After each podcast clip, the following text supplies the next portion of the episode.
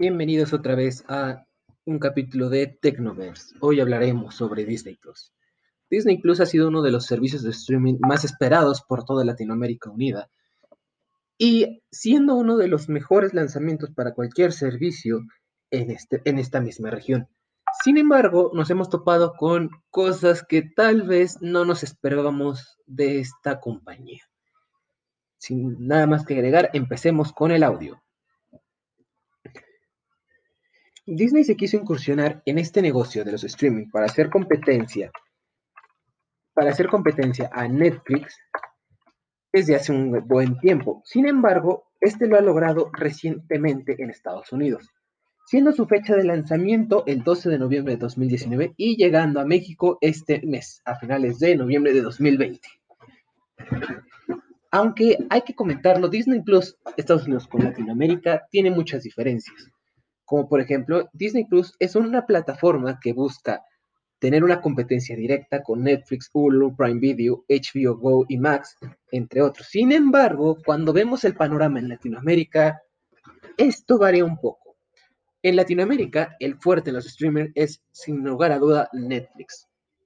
Entre el catálogo de opciones que tenemos está Prime Video, Claro Video, Blim, aunque pongamos un poco de realidad en esto ni, Claro ni Blim son una competencia ni para Netflix ni para Prime Video, mucho menos para Disney Plus. Esto porque el principal atractivo de Blim, por ejemplo, son series mexicanas, series que están empezando a perder su popularidad y su fuerza, además de que mucho de su catálogo es contenido precisamente de Disney.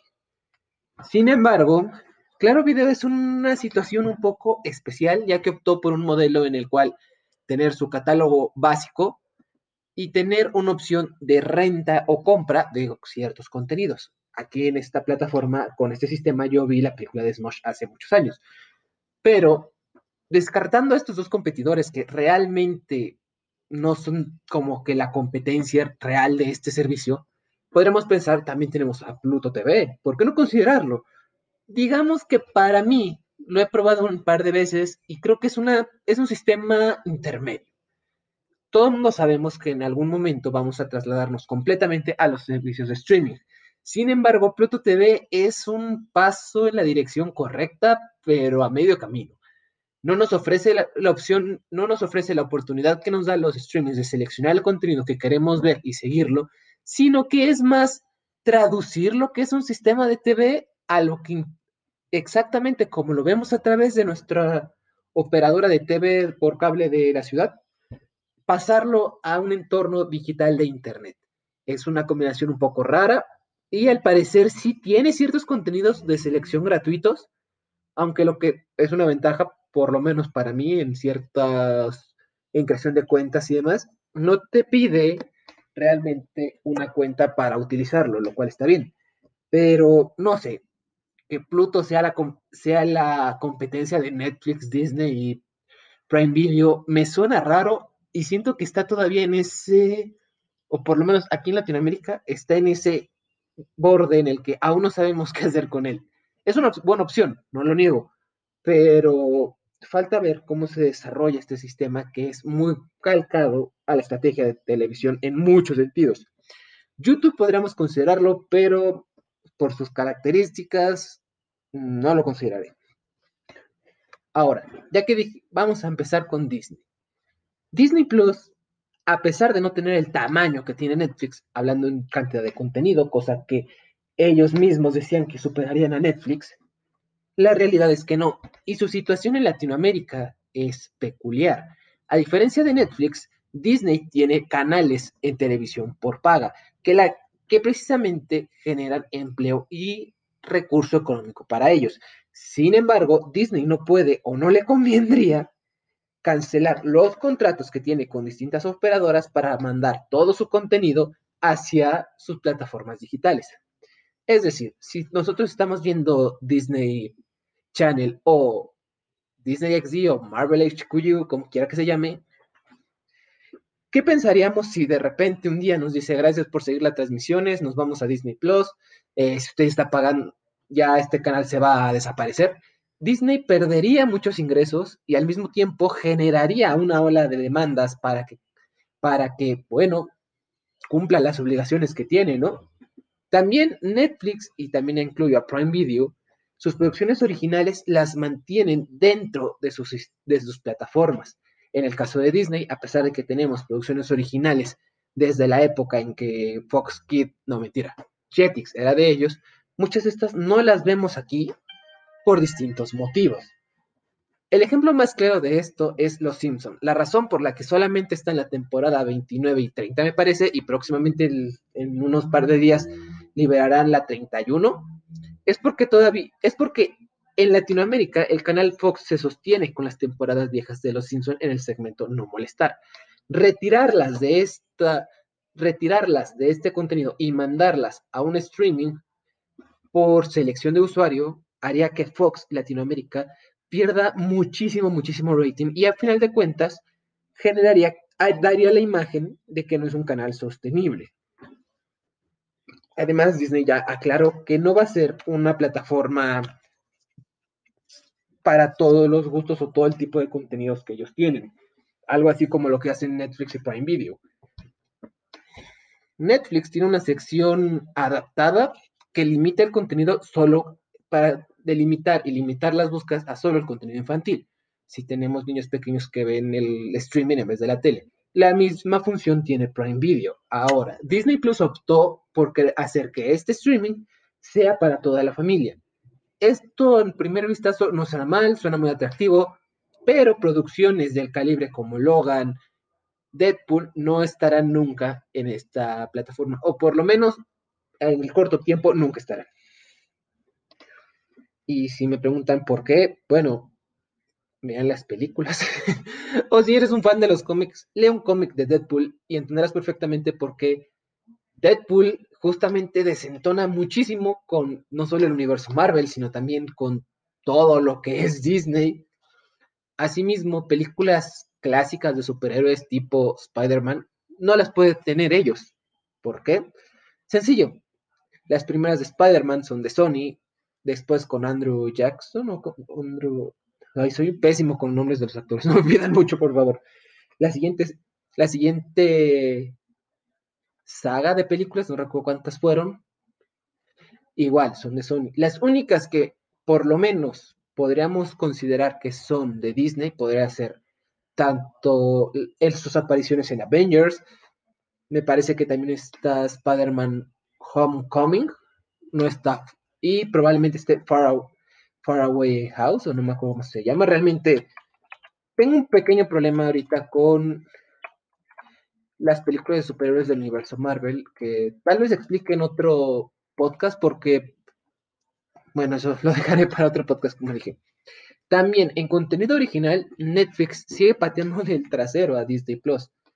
¿Pero por qué? Porque Disney Plus tiene series originales, sí, pero no tiene el no tiene la cantidad que tiene Netflix. A pesar de que cuando lo contraté, mi primera desilusión fue que tenían una serie sobre High School Musical.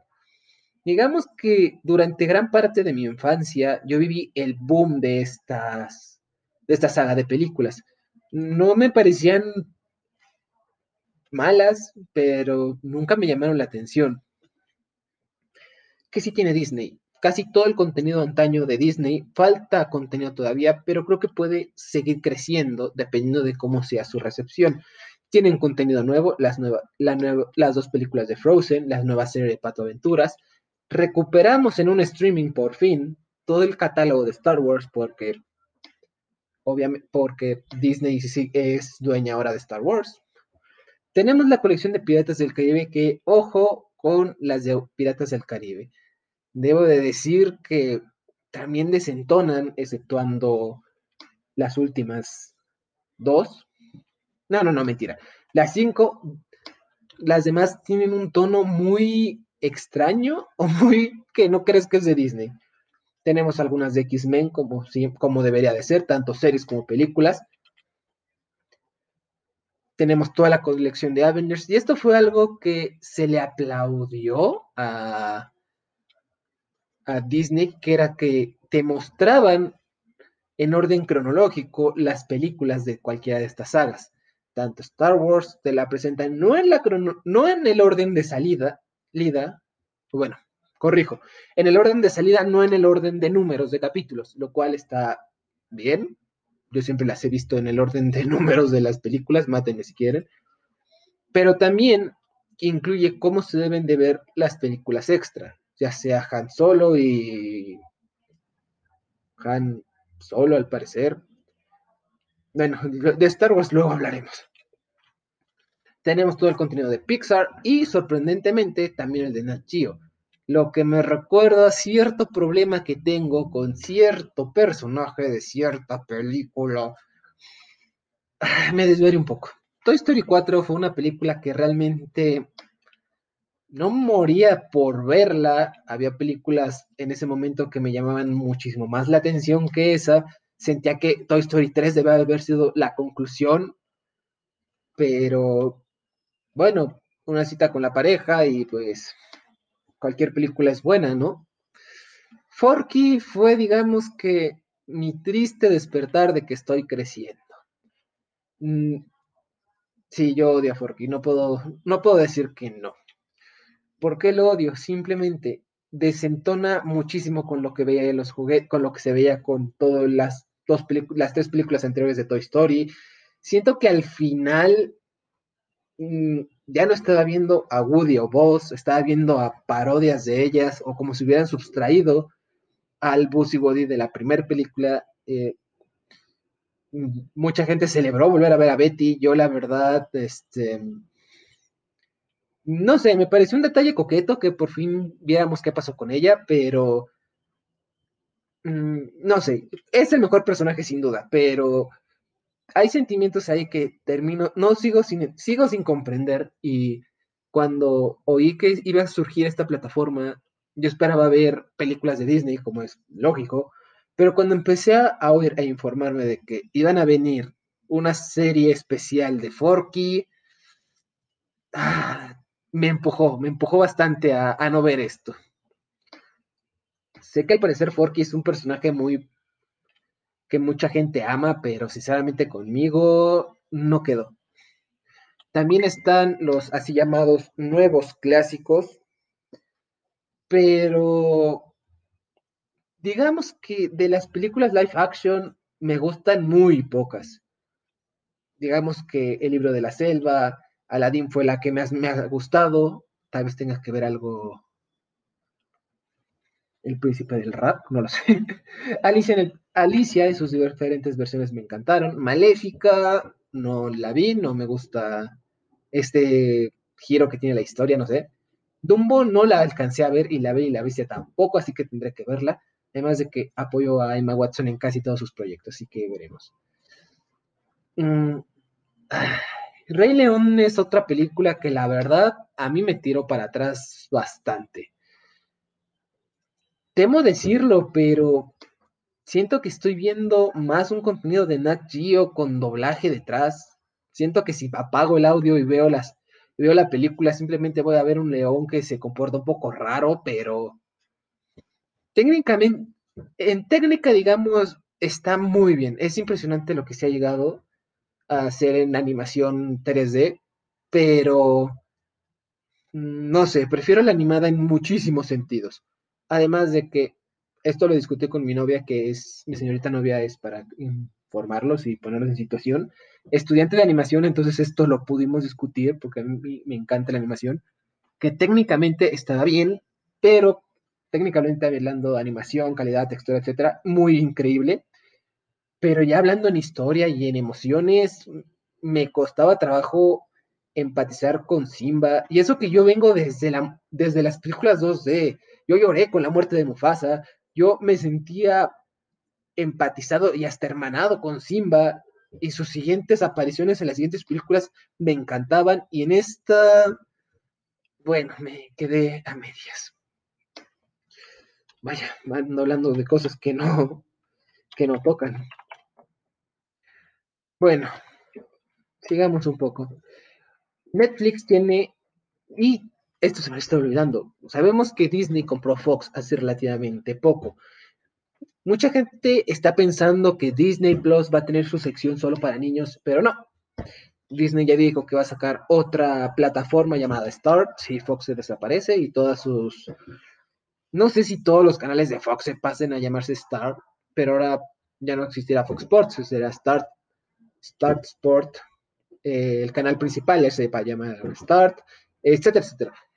Aquí van a quedar todos los contenidos, digamos, más adultos de la plataforma y van a venir con otro precio. No sé, ese creo que es el peor error que está haciendo Disney. Mientras que Netflix es una plataforma para todos, con literal alguna película que te puede gustar, por fuerza, puedes encontrar tanto películas para niños como películas para gente madura. Iba a decir adultos, pero eso iba a sonar raro. Netflix, digamos así, tiene una consideración especial, ya que al apartar, tener una sección interna no, no es una segunda suscripción, una configuración interna para solo mostrar el catálogo infantil cuando un niño, cuando un adulto le pone el Netflix a un niño, se me hace algo en, en relación costo por lo que tiene bastante bien. No te pide una segunda suscripción a una plataforma que tal vez se pueda llamar Netflix Kids, que se llama la sección, o Netflix Baby. Todo esto aparece en este segmento. Y a diferencia de YouTube, aquí está bien organizado. Las películas infantiles están en esta sección y ninguna película de adolescentes hacia arriba se aparece en esta sección. Uh, todo pronto para juzgar tan seriamente a la plataforma de Disney. Es obvio que no pueden meter todo el contenido sin violar contratos previos, porque recordemos que todavía muchas de sus películas están diseminadas por varias plataformas de streaming. Creo que Blin todavía se. Blin aún se beneficia de esto. Veremos qué pasa en un futuro. Por ahora puedo decir que, aunque faltan muchísimas series de mi infancia, sí, porque la nostalgia, en parte la nostalgia me hizo contratarlo y probarlo, siento que vale la pena. Si tú estás pensando en contratar este servicio y dices, tengo Netflix, piénsalo, puede ser una muy buena opción para ver contenido, pero hay un pero en todo, contrátalo solo si cumples estas, estos puntos. Primero, eres fan de Disney, en menor o mayor medida disfrutas de las películas o te gusta alguna de las franquicias que tiene y no tienes contenido físico de ellas en ningún lugar. Ahorita explicaré eso. Dos. ¿Crees que te gustan mucho las películas de Disney? ¿Eres un fan acérrimo? es el primer punto. El punto dos es que eres fan de Star Wars, Marvel o lo que sea, te metes. Pero si tú ya tienes formato físico de las colecciones de clásicos de Disney, temo decir que estás pagando doble por esto. Principalmente Disney tiene sus clásicos animados en esta plataforma. Hasta los que no son como tan clásicos de ellos, por ejemplo, Atlantis y Planeta del Tesoro, están aquí, afortunadamente si tú tienes ya bajados de cualquier forma, no voy a empezar a esculcar las películas de Star Wars, las series de Star Wars, las películas de Disney, realmente este servicio te puede ofrecer comodidades. Puedes verlas en, en alta definición y hasta en 4K, me parece. Puedes acceder de una forma muchísimo más sencilla, tienes mejor rendimiento, pero si ya las tienes descargadas o las tienes en un formato físico, mm, no le va mucho la pena. Si no te gustan las series de Disney actuales y te gustan solamente las viejas y no las tienes, bienvenido.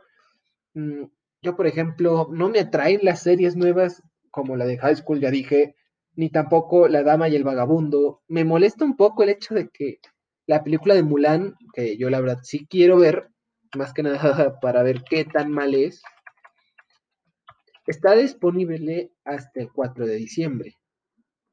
Y mucho se ha hablado de que futuros estrenos no pasarán en cines, sino que se estrenarán aquí, pero no gratis, a través de un, un pago extra. Y esto también tira para atrás. Ojalá Disney recapacite este punto, ya que considero que es y será el peor lastre que ellos pueden tener.